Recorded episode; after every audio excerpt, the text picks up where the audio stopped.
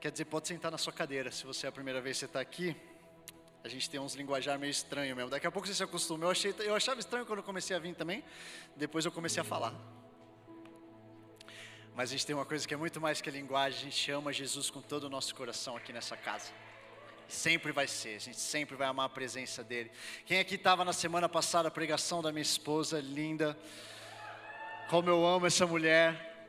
Ela ficou uma hora colocando a luz para dormir para estar aqui chegou um pouco atrasado porque a Luiz nem sempre dorme no horário que a gente combinou com ela. A gente ainda precisa de um trabalhinho para ela dormir no horário que a gente precisa para poder sair de casa, mas ela está aqui. E meu Deus, eu fui muito, muito, muito, muito, muito cheio por aquilo que ela falou aqui na semana passada. Principalmente por quanto ela consegue falar coisas tão profundas num tempo tão bom, né? Eu amo que eu aprendo com a minha esposa em cada pequena coisa. Hoje eu vou bem direto ao ponto com vocês. Quem sabe eu aprendi com ela bem. E eu vou fazer também na, no tempo que o Espírito Santo tem para essa noite. Hoje eu estou muito feliz porque a gente vai falar de um, de um assunto que Deus me confrontou muito nas últimas semanas. E eu amo poder trazer coisas que, que eu aprendi de um lugar de confronto. Porque daí é bom que quando você estiver sentindo confronto, você vai saber, eu passei por esse lugar aí. E eu só estou aqui porque eu sou tão imperfeito e tentando melhorar como, quanto vocês são. E eu estou aqui para poder dividir aquilo que Deus está falando comigo. Então abre aí sua Bíblia com você. Abre aí sua Bíblia comigo. Em João 13. João 13. Deixa eu falar uma coisa que eu estava estudando e eu achei tão demais. João, é, o, o livro de João, dos capítulos 13 aos 17, os estudiosos, na verdade, estudiosos, quem é estudioso da Bíblia? Tá, os estudiosos, como eu e você, eles dizem que do 13 ao 17, são mais ou menos 24 horas que aconteceram, são as últimas 24 horas ali que Jesus tinha, 24 horas que ele estava dividindo as últimas coisas com seus discípulos.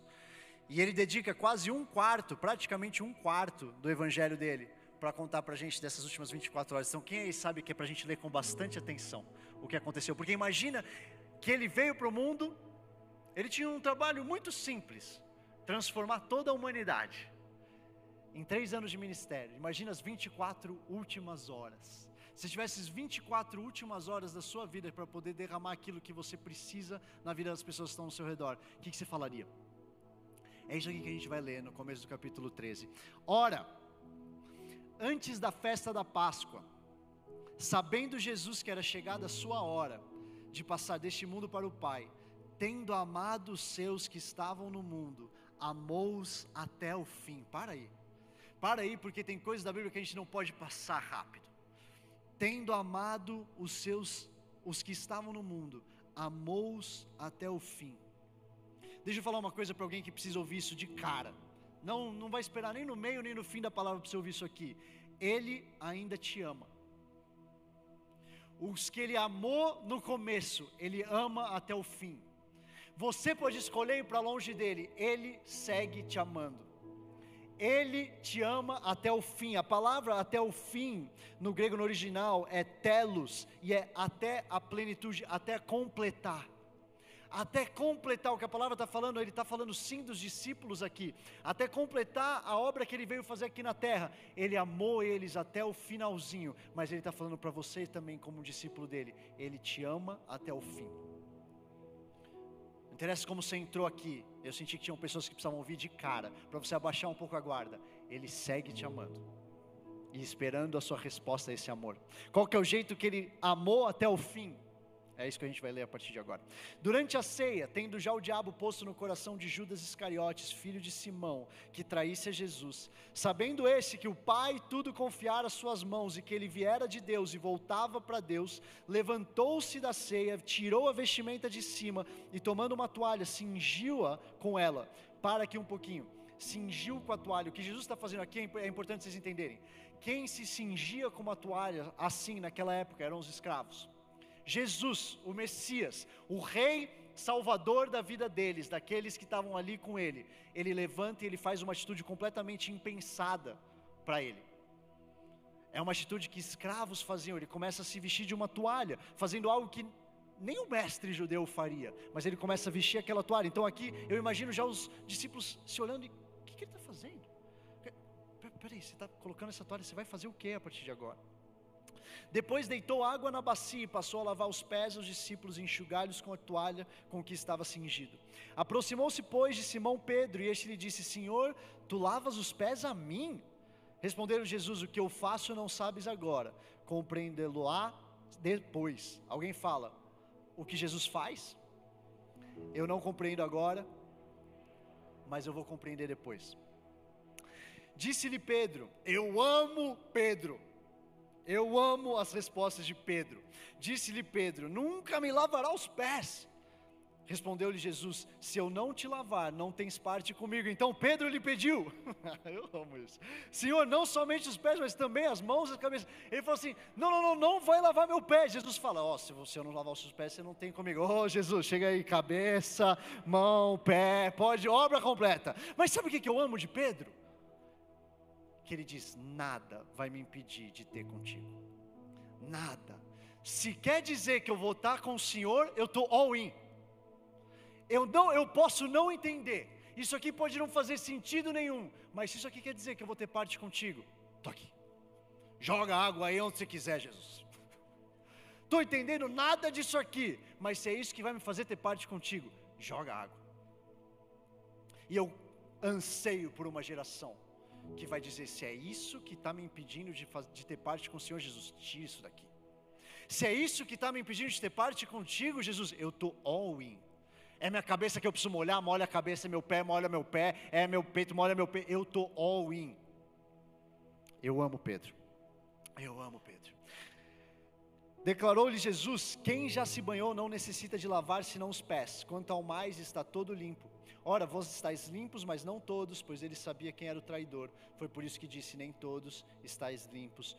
O título da minha mensagem de hoje é Servindo como Filho. Servindo como Filho. E a gente, pregador, a gente faz umas coisas muito engraçadas, porque a gente tenta, quando a gente está passando por uma história bíblica, normalmente vocês já viram isso acontecer, a gente tenta com toda a nossa força fazer paralelos. Então, então para aí para entender. Isso aqui que aconteceu com Jesus. Imagina que você está na sua faculdade. Imagina que você está no jantar com a sua família. Deixa eu falar uma coisa. Essa passagem aqui é impossível qualquer paralelo. Não dá conta. Qualquer coisa que eu tentasse falar aqui, não daria conta de fazer a gente entender o Rei dos Reis, o nosso Deus, aquele que está à direita de Deus, descer para cá, passar todo esse tempo servindo e amando, e nas últimas horas, nos últimos momentos da vida dele, escolher se cingir com uma toalha, algo que escravos faziam, ajoelhar e lavar os pés dos discípulos, inclusive aquele que ia trair ele e colocar ele numa cruz. Não dar conta não dar conta, paralelo, nada, nada, nada, a não ser essa história sendo repetida no nosso coração, vai dar conta de entender isso aqui que Jesus fez. A Gabi, minha esposa, estava falando na semana passada sobre Salmos 23, e ela falou, a, passagem fala: prepara um banquete na frente dos meus inimigos. A gente não quer nem sentar na mesa com o nosso inimigo, imagina lavar os pés. Imagina lavar os pés, uma atitude que é de total serviço. Eu estou aqui para te servir a ponto de lavar seus pés. E hoje em dia isso não faz tanto sentido. Tem igrejas, eu sei, tem, tem lugares que continuam fazendo lava-pés. Eu, eu confesso que, como alguém que não cresceu na igreja, a primeira vez, eu, eu lembro uma reunião de liderança do, do, do Vox, que o Dudu, o pastor Dudu, ele ainda liderava aqui, e ele falou assim: a gente estou sentindo de Deus de fazer um lava-pés no retiro. E eu falei para a Gabi: que, que negócio é esse de lava-pés? Aí ela: não, é, é, legal, confia. Deu, tá, mas calma aí. Quantos, assim, só para eu ter na conta, quantos pés mais ou menos? Eu, tipo assim, a gente está falando de uns dois, três, ou, ou eu vou ser o lavador de pés oficial e a galera vai toda passar. Porque assim, cara, tem uns pés feios né? Com todo amor, assim, é. tem uns pés que são meio embaçados. Eu não estou falando que eu tenho o pé mais lindo do mundo, não. Eu só estou dizendo que pé não é, não é uma coisa que me atrai muito, né? Mas eu sei que tem o seu valor e eu sei, eu não quero parecer, eu estou fazendo piada, mas eu não quero parecer que eu não vejo valor nisso, porque eu sei de testemunhos muito lindos que aconteceram nesse momento. E, e, e a presença de Deus vindo, e a gente entendendo. Mas deixa, deixa eu propor uma coisa. O meu problema não é com lava-pés, lava o meu problema é quando a gente pega algo que tem um significado tão profundo e a gente tenta reduzir a superficialidade de fazer só aquele ato. Porque só lavar o pé sem entender o que na verdade Jesus estava fazendo aqui, é só lavar o pé. Eu lavo o pé da minha filhinha no banho, amo. A gente gosta até do chulé da nossa filha. Pais são muito esquisitos, né, cara? Como pais são esquisitos. Vocês vão ser um dia, vocês vão lembrar. O que Jesus fez aqui, ele não se enquadra nos dias de hoje. Porque hoje lavar pé é diferente daquela época. Vocês sabem que as pessoas andavam de sandálias naquela época, quilômetros e quilômetros. Eu amo que às vezes a gente está lendo a Bíblia e a gente fala assim: ah, não sei quem foi de tal lugar para tal lugar. As viagens missionárias de Paulo. Ah, ele escolheu não passar por aqui e ele foi para aquele lugar. Deixa eu ver aqui, só por curiosidade no comentário: 370 quilômetros. 370 quilômetros, eu não, eu não quero nem ir para a praia, porque meu, o trânsito no carro, bicho. Não, vai dar aquela dor nas costas. Os caras faziam 370 quilômetros a pé, 400, 500 quilômetros de sandália. Não tinha amortecimento. Os tênis hypados com as molas. Não tinha isso aí não. Era sandália. Então assim, os, eu fico pensando por dois lados. Por um lado, o pé fica um pouquinho mais arejado, né? Talvez não tivesse tanto chulé. Eu fico, minha cabeça vai para esse lugar. Não me julga, Tire esse, esse olhar de julgamento, eu vejo em vocês. Mesmo que está só em cima da máscara, eu sei. Mas ao mesmo tempo eu fico pensando, meu irmão, devia ser uma sujeira aquele negócio ali. Imagina o cara andando com a sandália, quilômetros e quilômetros. O que Jesus fez aqui, estou falando tudo isso para a gente entender, não foi só lavar pé. O que Jesus fez aqui, e ele, a gente vai entrar na explicação dele daqui a pouco sobre isso, foi vir num lugar de rei e falar: é isso aqui que um rei faz agora. E vocês vão lembrar disso para sempre, se vocês quiserem reinar nessa terra. Se vocês quiserem liderar nessa terra. Se vocês quiserem ser um cristão nessa época, nessa terra. Um mini Cristo. É isso que vocês vão fazer.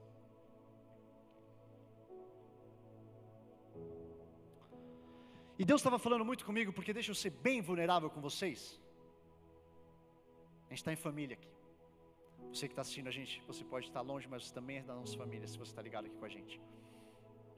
Quanto mais você cresce em liderança, quando você, quanto mais você cresce em maturidade, mais fácil é de você esquecer esse exemplo de Jesus. Mais fácil é você esquecer que o exemplo é serviço. E o exemplo de liderança é serviço. E se eu estiver aqui como líder de um movimento jovem, sem lembrar que eu estou servindo a todos vocês, eu falhei. Deus estava me lembrando de uma conferência Dunamis alguns anos atrás. E vocês vão pensar, não era conferência, desculpa, um Dunamis Lab que a gente estava fazendo no Campus Morumbi. E só de você pensar que era um Dunamis Lab e a gente fazia no Campus Morumbi, você percebe que faz um tempo, né? Porque hoje, bom, Hoje tem uma transmissão acontecendo lá, então hoje seria ainda mais difícil, mas assim, não caberia um Dunamis Lab no Campus Morumbi. E eu lembro que eu, a Gabi, minha esposa, e mais um casal aqui do Vox, o Rafa e a Aline Simas, a gente estava servindo na cozinha. E a gente foi servir, a gente fazia parte da equipe Dunamis, e a gente foi servir na cozinha, para o almoço. E a cozinha do Campus Morumbi, hoje ela já está indo um pouco mais reformada, mas ela era é, ainda menor. E ali a gente fritou bife à milanesa o dia todo.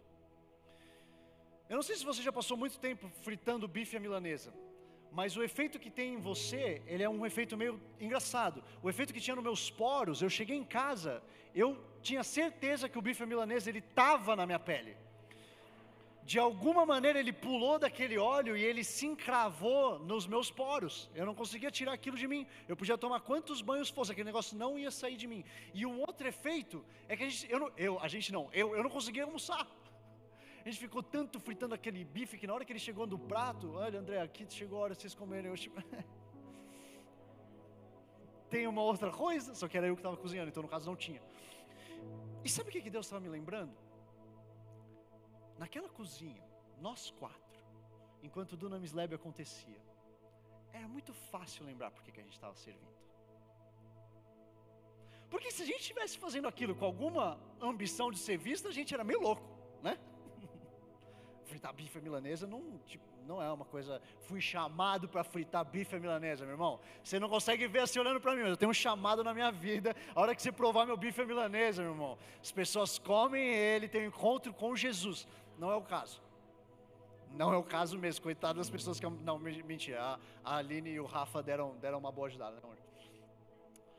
Mas assim, não é o caso, não é o meu chamado fritar bife milanesa.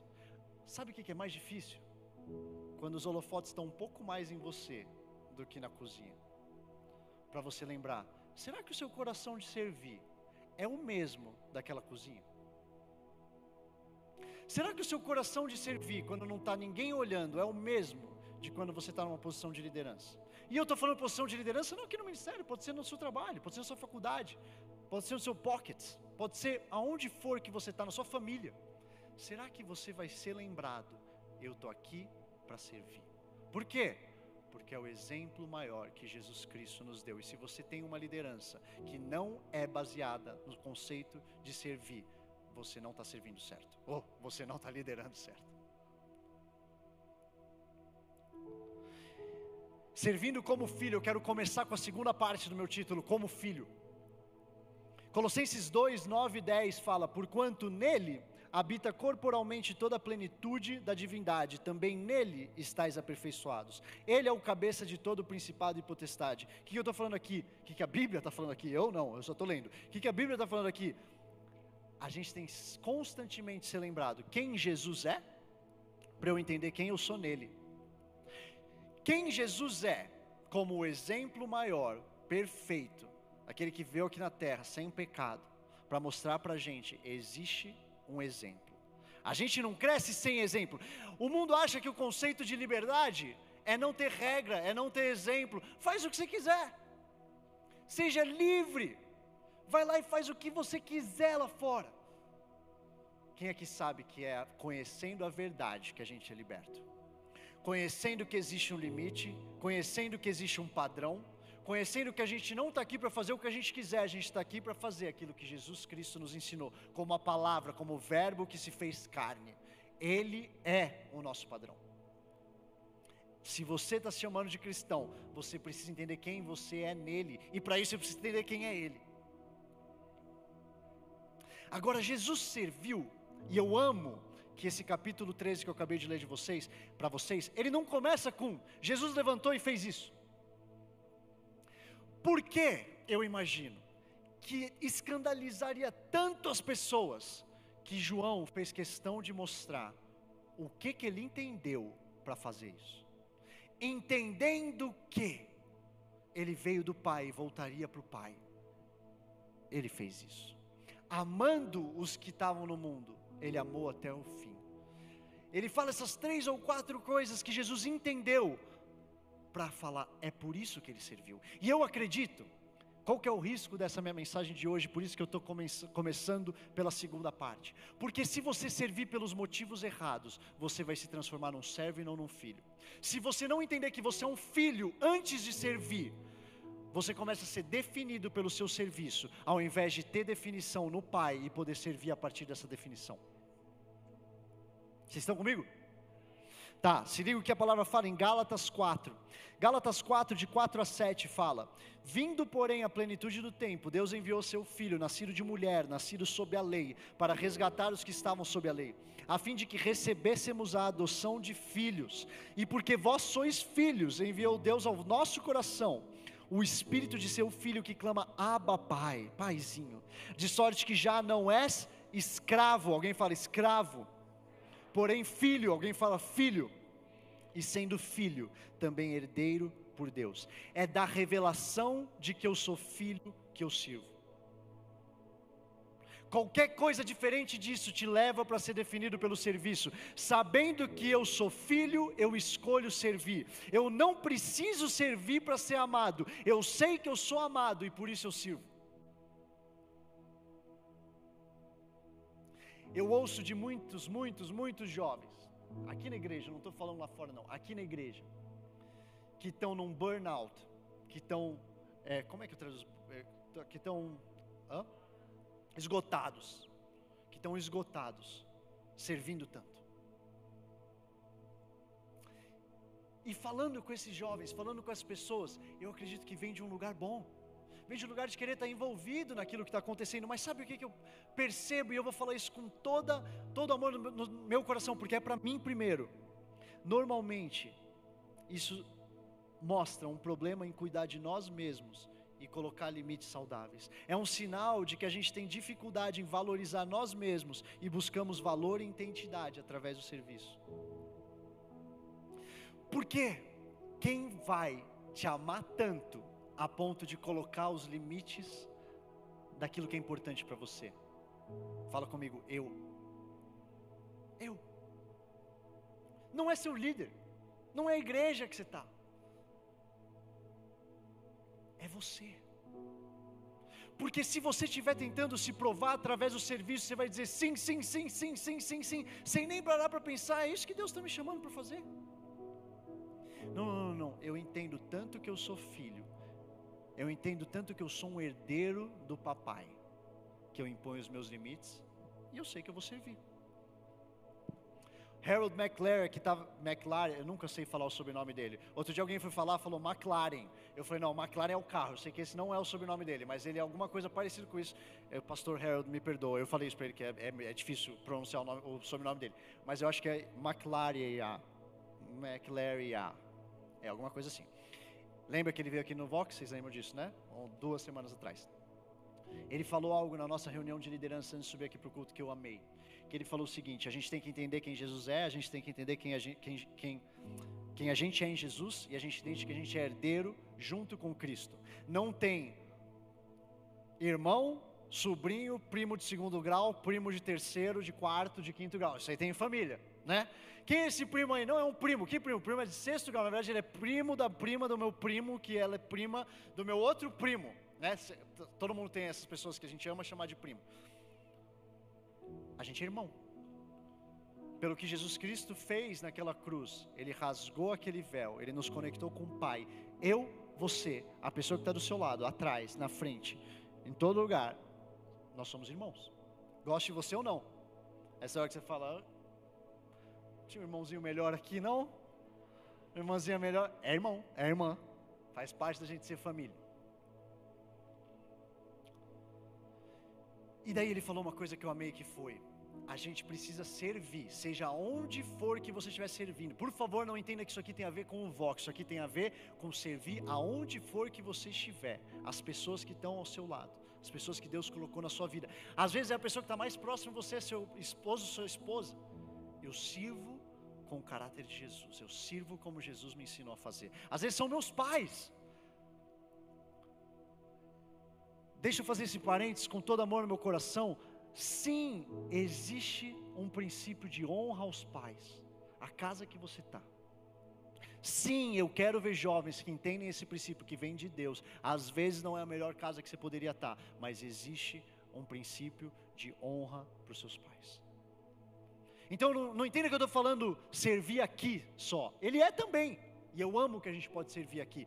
Deixa eu falar uma coisa para vocês, eu estava subindo hoje, quando eu cheguei para nossa reunião de liderança, e eu vi o grupo dos voluntários da integração, e eles estavam numa roda, devia ter uns sete voluntários, e eles estavam orando, e eles estavam orando, eles estavam orando, e eu estava subindo, e Deus me fez olhar para eles e falou: É isso aqui, eles entenderam, porque vocês podem achar que eles estão aqui para te dar um sorriso ali, e eles também estão aqui servindo a partir disso, mas eles entendem que é muito além disso. E eles entendem o que, que Deus pode fazer através daquele sorriso e através de um abraço que às vezes as pessoas nunca receberam.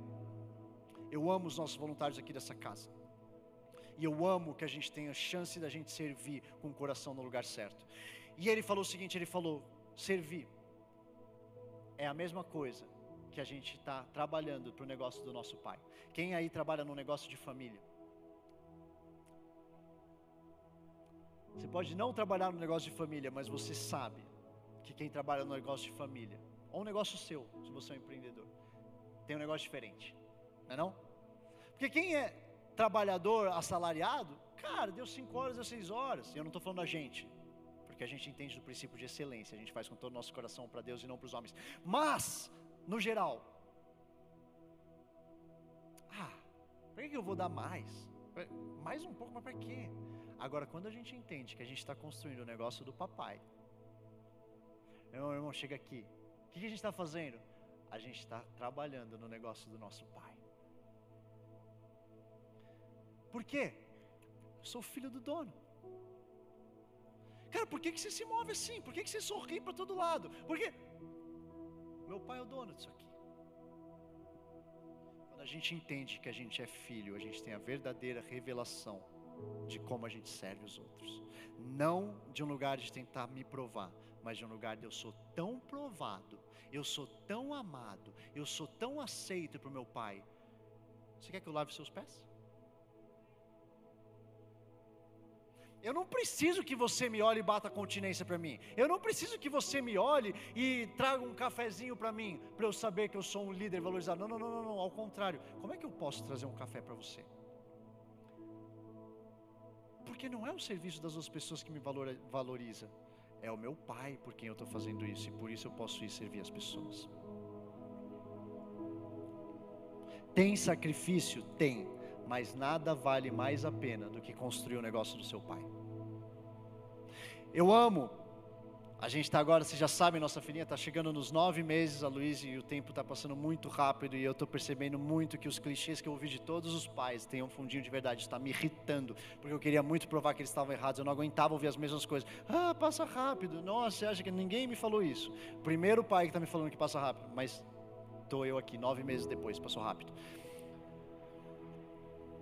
E cara, se tem uma coisa que me irritou nesse processo, eu já falei isso um pouco aqui. Foram pessoas, eu aprendi, hoje a gente foi tomar café com o João com a Vitória, o João me ensinou uma palavra nova. Ele me contou do testemunho. Eu nunca tinha ouvido do testemunho. Alguém conhece o testemunho? Só eu que não sabia, todo mundo falou que sabia o que era testemunho. Eu nunca tinha ouvido, achei muito legal essa palavra. Testemunho. O que eu ouvi de testemunho quando eu falei que eu ia ser pai se prepara. Nossa, cansativo. Ah, ah, meu Deus. Você tem certeza que você quer ser pai?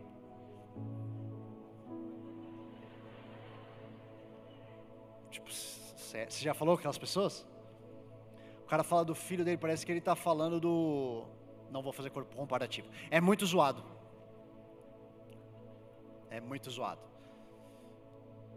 E eu passei o primeiro mês, e deixa eu falar uma coisa para você: é a melhor coisa do mundo. Se você está aqui, você tem dúvida se pai ou mãe, é a melhor coisa. Não tem palavra que eu possa falar com esse microfone na mão que descreva a sensação de você pegar um filho no colo e de você acordar na madrugada quando ele está chorando e de você segurar no colo e passar a próxima uma hora cantando louvor na sala até ela dormir. Não tem sensação melhor, não tem encontro com Deus melhor do que esse. Meus encontros com Deus na madrugada, andando de um lado para o outro, com a Luiz no colo, enquanto ela chorava, eu não fazia a menor ideia do que fazer. Eu enrolava, a gente enrolava ela com os três cobertores, calor, pensa calor, ela nasceu em fevereiro, bicho, fevereiro. E a gente chegou para o nosso pediatra, não estou entendendo, ela está cheia de bolinha na pele. Ela falou: é, se você usar uns três cobertores a menos do que você está usando, quem sabe ela vai passar um pouquinho menos de calor. E eu aqui, sem saber direito o que fazer, e a Gabi se revezando, ela acordava um pouco, eu acordava um pouco, e a gente. É trabalhoso demais, mas é o melhor trabalho que existe, porque eu entendo, eu estou cuidando da filha de Deus. Eu tenho o privilégio de não estar tá com a minha filha só no colo, estar com a filha de Deus que Ele confiou em mim. Que se eu não fizer alguma coisa, se a gente não aumentar ela, ela não tem ninguém que faça isso. E Deus confia tanto na gente que Ele coloca alguém tão precioso para Ele, nas nossas mãos, para a gente cuidar. Por que eu estou falando de tudo isso? Porque se você olha pela lente do trabalho que dá, vira testemunho. Porque eu poderia ter contado a mesma coisa que eu contei aqui para vocês agora, falando: sabe o que? Eu passo a madrugada toda andando, e é muito zoado, é, é a mesma história. É a mesma história, mas eu entendo. Eu sou um filho amado e Deus escolheu confiar para mim essa responsabilidade. Para mim essa responsabilidade. Eu não sei para quem que estou falando isso aqui, mas de todas as pessoas do mundo, Deus escolheu confiar para você a sua família, para você a sua faculdade, para você o seu trabalho, para você esse projeto que você está sonhando. Não é um fardo, não é um peso, é um privilégio eu poder fazer o negócio do meu papai nessa terra privilégio. É desse lugar que eu sirvo. É desse lugar que eu sirvo. Lucas 9, no versículo 23, Jesus fala: Dizia a todos: Se alguém quer vir após mim, a si mesmo se negue dia a dia, tome sua cruz e siga-me, pois quem quiser salvar a sua vida, perdê-la-á. Quem perder a vida por minha causa, esse a salvará. Que aproveita o homem ganhar o mundo inteiro se vier a perder-se ou causar dano a si mesmo. Deixa eu falar uma coisa aqui. Eu amo falar sobre propósito. Eu amo falar sobre destino. Eu acredito com todo o meu coração que nós, como os Vox, a gente está aqui fa para fazer Zion, a gente está aqui para fazer um impacto na eternidade, nas gerações que estão por vir, não só nesse tempo. Eu acredito que o Vox é uma ponte entre pessoas e o seu destino. O Vox é uma ponte entre pessoas solteiras e a, e a, família que você vai construir, que vai transformar a nação e trazer uma cultura do reino aqui para essa terra. Pessoas que estão procurando aquilo que é o propósito delas na terra e o seu destino e o seu chamado. Eu amo e você vai me ouvir pregando sobre isso até o fim da minha vida. Mas, mas, eu temo por uma geração que está crescendo apaixonada demais por o sonho, esquecendo de servir aquele que é quem colocou o sonho no seu coração. Eu temo uma, coração, uma, uma geração que está transformando o cristianismo numa religião autocentrada. Eu temo. Eu tenho que entender que o sonho da minha vida ele é manifestado através do meu serviço para as outras pessoas. Eu tenho que entender que nada vai adiantar se eu passar minha vida inteira nessa terra, realizar todos os sonhos que eu tenho no meu coração e não impactar uma pessoa, não servir uma pessoa, não transformar uma vida à minha volta. Eu temo Será que a gente está ficando mais apaixonado pelo sonho do que por aquele que nos deu o sonho no, no, primeiro lugar? Porque se a gente serve a Ele, a gente serve as pessoas que estão na nossa volta. Mateus 25, do 35 ao 40. Se você fez para os pequenininhos, se você fez para aquele que estava passando fome, você fez para mim. Qual que é o jeito de eu manifestar meu amor para Jesus? Servindo as pessoas. Servindo as pessoas. É um equilíbrio entre viver o sonho de Deus para você e entender que nunca foi só sobre você. Eu quero te convidar nessa noite, se você tem um sonho no seu coração que não dá lugar para você servir as pessoas, eu quero te convidar a você rever os seus sonhos. Deus não pode ser só sobre mim. Eu tenho um sonho de pregar para as nações, só que de repente o sonho de pregar para as nações vira as minhas conexões para pregar a todo custo e botar o holofote na minha mão. Não! Você vai pregar para as nações, para alguém chegar com o evangelho nas nações. É, é o contrário. Jesus precisa chegar lá e ele usa você, que privilégio ser usado por ele. Mas de repente aquilo fica tão legal, tão glamuroso. As minhas fotos dão tantos likes, que daí vira sobre mim. Meu sonho, sabia eu ia pregar. Eu sabia, eu fui chamado para ser um pregador. Olha que baita pregador que eu sou. Quantas pessoas você está impactando com a sua pregação? Olha que baita empreendedor que eu sou. Quantas famílias você está transformando com aquilo que você está empreendendo? Olha que baita aluno na faculdade eu sou. Quantas pessoas ao seu redor estão sendo transformadas pela sua postura de serviço enquanto você estuda? Nunca foi e nunca será só sobre nós mesmos. Lucas 9, que eu acabei de ler, eu amo eu amo isso, cara. Eu quero muito que vocês entendam isso aqui, porque quanto mais vocês crescerem em liderança, mais importante vai ser esse lembrete. A gente está aqui para servir. Eu não estou na mesa com essa pessoa para a conexão que ela vai me fazer, ou pela quantidade de seguidores que ela tem, ou pelo stories que ela vai me marcar. Eu vou dar um, um repost nesse stories, meu irmão, vou ganhar uns 100 seguidores. Não! Você está nesse café para servir aquela pessoa. Você está naquele almoço para derramar Jesus sobre ela. Não está lá por sua causa. A gente tem que parar com essa história do cristianismo autocentrado. There's no such thing. Não tem cristianismo autocentrado, porque Jesus nunca deu esse exemplo. Jesus agachou e lavou os pés do homem que atrai ele.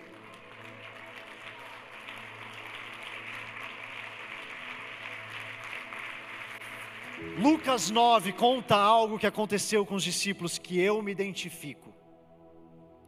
Do versículo 1 a 6, eu não vou ler todo, mas depois vocês leem em casa Lucas 9 inteiro. Do versículo 1 a 6, Jesus envia os discípulos, lembra disso? Capacitando eles, dando unção para curar, para expulsar demônios, para poder, e eles vão. E eles voltam com um monte de testemunho, não testemunho, testemunhos irados do que Deus fez através da vida dele. Dos versículos 12 ao 17, eles podem não só participar da multiplicação dos pães e dos peixes, mas ver nas mãos deles aquilo indo se, se multiplicar. Toma, pega aqui, vai, e eles vão. E eu imagino a sensação. Eu não sei se você imagina essa sensação. Pensei num paralelo horroroso. Só com essa mão aqui, talvez algum de vocês tenham pegado, mas não foi bem isso. Eles estavam multiplicando pão, e os pães iam crescer, e os pães iam na mão dele. Quem quer pão? Parei. Quem? E os pães iam, e eles iam distribuindo os pães. Depois disso, do 28 ao 36, Pedro, João e Tiago vão para o Monte da Transfiguração e eles veem uma das cenas mais bizarras. Eu quero ver esse DVD no céu, não sei você, eu quero ver aquele negócio acontecendo. E eu, eu já me corrigi outro dia, eu tenho que parar de falar DVD nos céus, porque já é streaming, né, nos céus. Né? Né? Não faz sentido. Daqui a pouco eu estou falando, ver o vídeo cassete nos céus, Jesus falou, irmão, você estava escondido aonde nos últimos anos lá na terra? Se a gente tem streaming, imagina a tecnologia de vídeo lá. Eu vou querer ver isso aí. Deixa eu ver. De repente, Moisés, Elias, de repente aquilo lá está acontecendo na frente deles. De repente, meu Deus, o que está acontecendo aqui?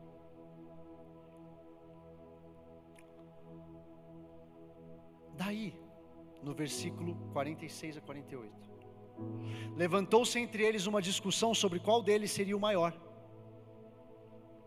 Mas Jesus, sabendo o que lhes passava no coração, tomou uma criança, colocou junto a si e disse: Quem receber essa criança em meu nome, a mim me recebe. E quem receber a mim, recebe aquele que me enviou. Porque aquele que entre vós for o, o, estou lendo a Bíblia sozinho, o menor de todos, esse é que é grande. Sabe por que eu acredito que Jesus coloca uma criança ali no meio deles. Do mesmo jeito que em Mateus 25, 35 a 40, como eu falei, ele fala daqueles que são mais necessitados, porque são aqueles que a gente não pode esperar nada em troca. Porque a palavra nos ensina que a gente tem que levantar a voz por aqueles que não têm voz e aqueles que não podem nos dar nada em troca. E por isso eu digo, imagina o bebezinho no ventre das mães, que não tem, não tem, não tem ser humano com menos voz do que aquele que nem nasceu ainda e eu vou levantar a bandeira até o fim da minha vida, para a gente proteger a vida desses pequenos nos ventres.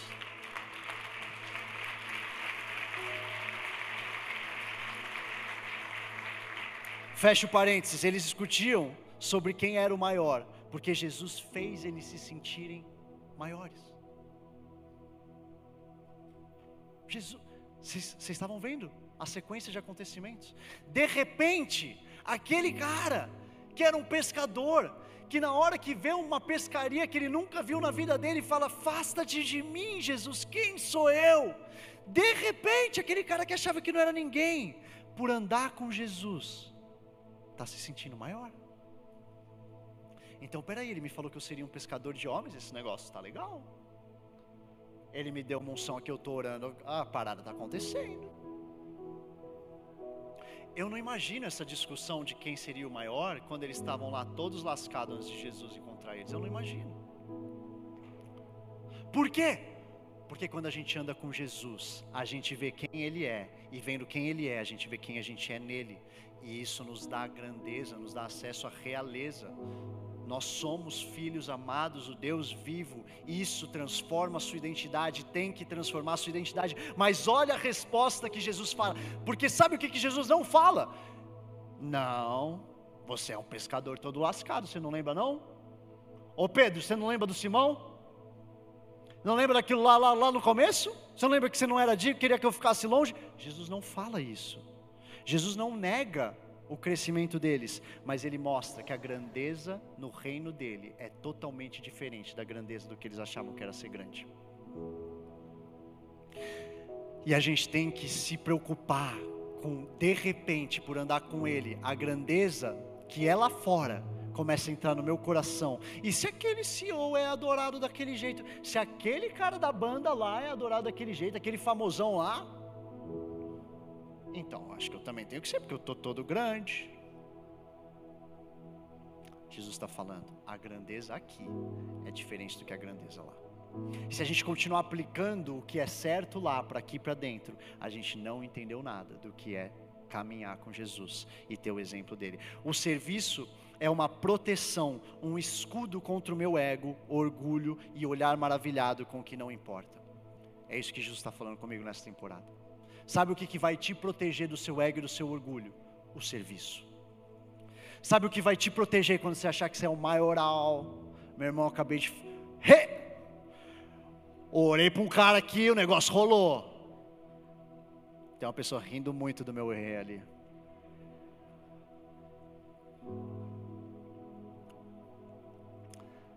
Sabe o que, que vai te proteger? Do momento seguinte que você orar e você vê o fogo descer, de você orar e aquela pessoa ser liberta. Sabe o que, que vai te proteger? Você lembrar, não é sobre mim. O rei que acabou de fazer isso me ensinou que eu só estou aqui lavando o pé.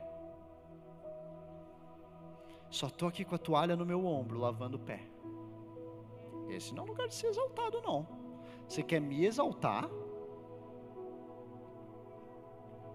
Você quer falar que é sobre mim? Não, não, não, não, não, você não entendeu nada, não sou eu. Não sou eu que você tem que adorar, não. É meu rei. Eu só sou alguém do exército dele. Mateus 20, 25 a 28 fala: Então Jesus, chamando-os, disse: Sabeis que os governadores dos povos os dominam e que os maiorais exercem autoridade sobre eles. Não é assim entre vós. Alguém fala aí: Não é assim. Não é assim entre nós. Pelo contrário, quem quiser tornar-se o grande entre vós será esse que vos sirva. E quem quiser ser o primeiro entre vós será vosso servo, tal como o filho do homem que não veio para ser servido, mas para servir e dar sua vida em resgate de muitos.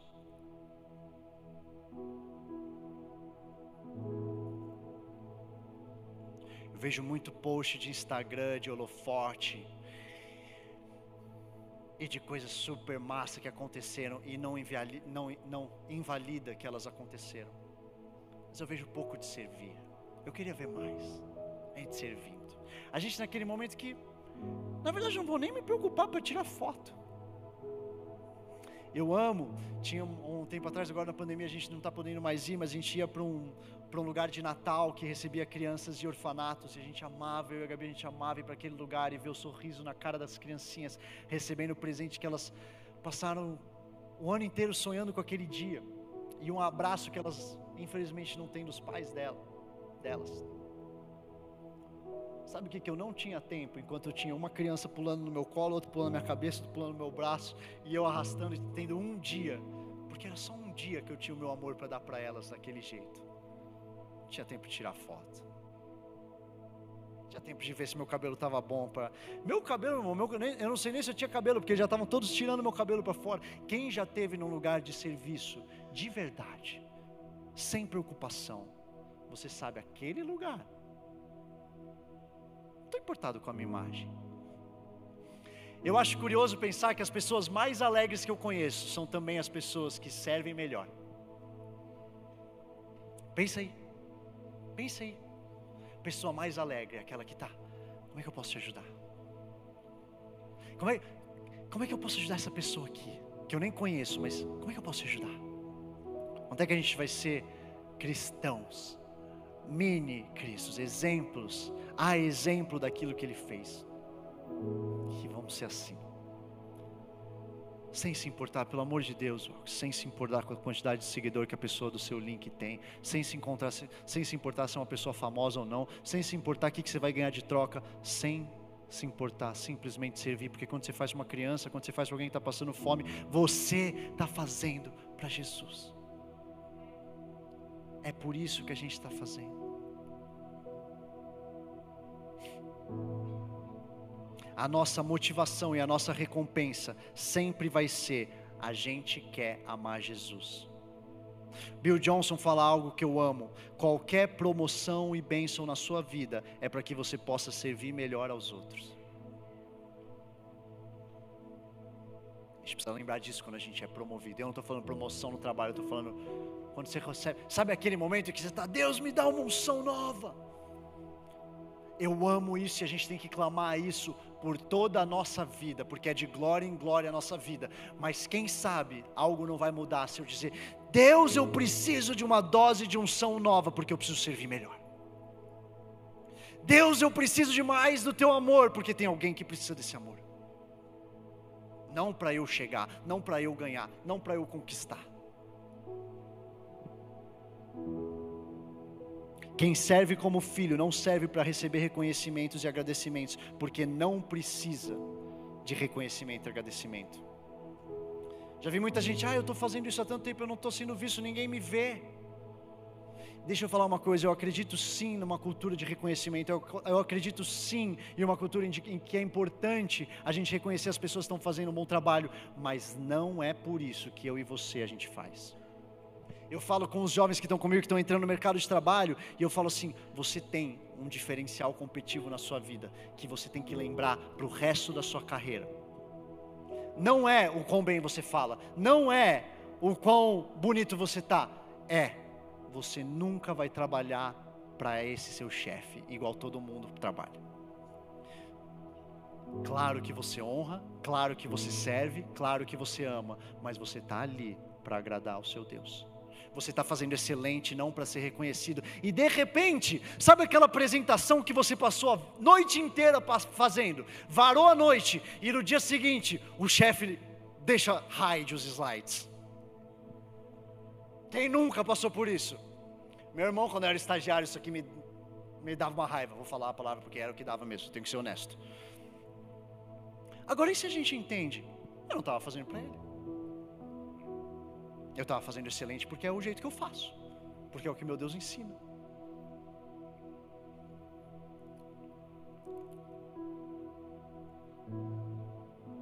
Tiago, eu vou terminar com isso aqui. Tiago 4,6 diz: Antes, ele dá maior graça, pelo que diz: Deus resiste aos soberbos, mas dá graça aos humildes. Existe um padrão que é o serviço, presta atenção nisso aqui: o serviço nos leva a um lugar de humildade. A humildade promove graça na nossa vida. Promove não. Jesus dá, porque é Jesus que dá essa graça, vindo aqui, tendo feito o que Ele fez. E a graça nos faz servir melhor. É um ciclo interminável. Eu sirvo, me torno cada vez mais humilde como Ele é. A humildade, como a palavra acabou de nos dizer, faz com que a graça seja derramada na minha vida e a graça me faz servir melhor. Vai além, entende isso aqui, vai além de atos de generosidade, de generosidade. Eu amo isso, mas não entende que minha passar, minha palavra hoje aqui é pega um papel na rua para a pessoa que deixou o papel cair. Faça isso. Faça isso, mas entenda a profundidade do exemplo de serviço do rei que lavou os pés daquele que ia trair ele. Entende a profundidade, deixa isso ir bem fundo em você. Fica de pé no seu lugar.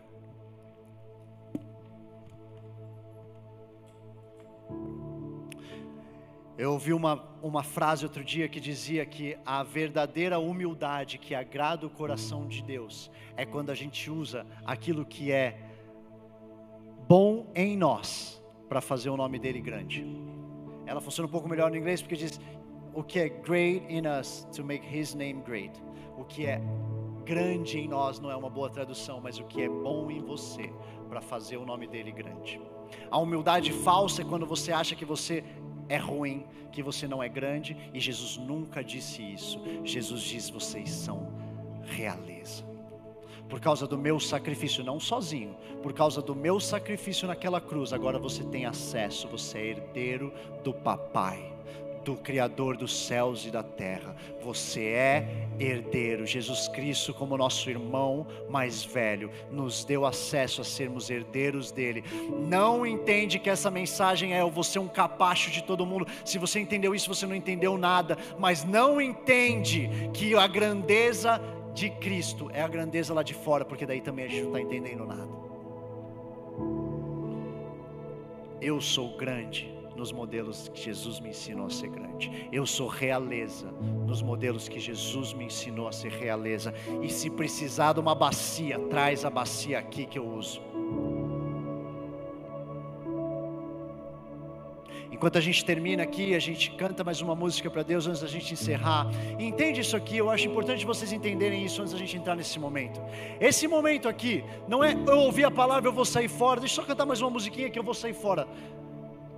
Esse momento depois da palavra é quando o Espírito Santo fala com você. É por isso que, é por isso que esse momento existe. Enquanto a gente louva Ele, eu acredito que Ele vai começar a falar para você aquilo que você precisa ouvir.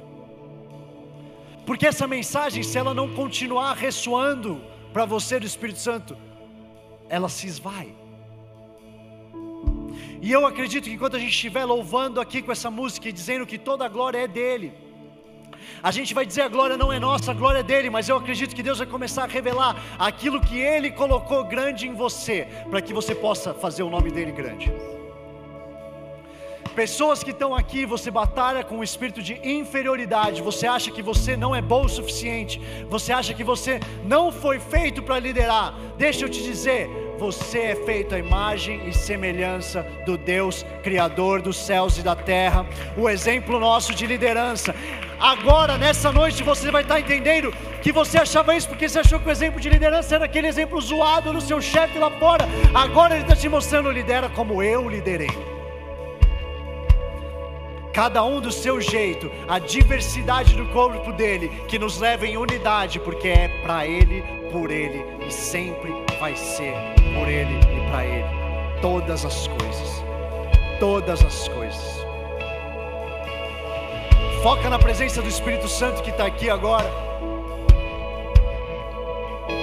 Esquece um pouco eu aqui, esquece um pouco a banda. Esse momento é o momento de você entrando continuando em adoração ao seu Rei. Senhor Deus, nesse momento, enquanto a gente te louva aqui no salão ou lá nas casas que estão assistindo, eu quero pedir, Senhor, para que o Senhor nos traga a profundidade do que significa o Senhor ser o nosso Rei e ainda assim nos dá o exemplo de lavar os pés. Senhor, nesse momento eu oro para que caia por terra todo exemplo ruim de liderança que venha ser exaltado o teu nome. Senhor, nesse momento eu te peço perdão para todas as vezes que a gente colocou o nosso nome acima do do Senhor. E eu oro, a glória é para o Senhor. A glória é para o Senhor.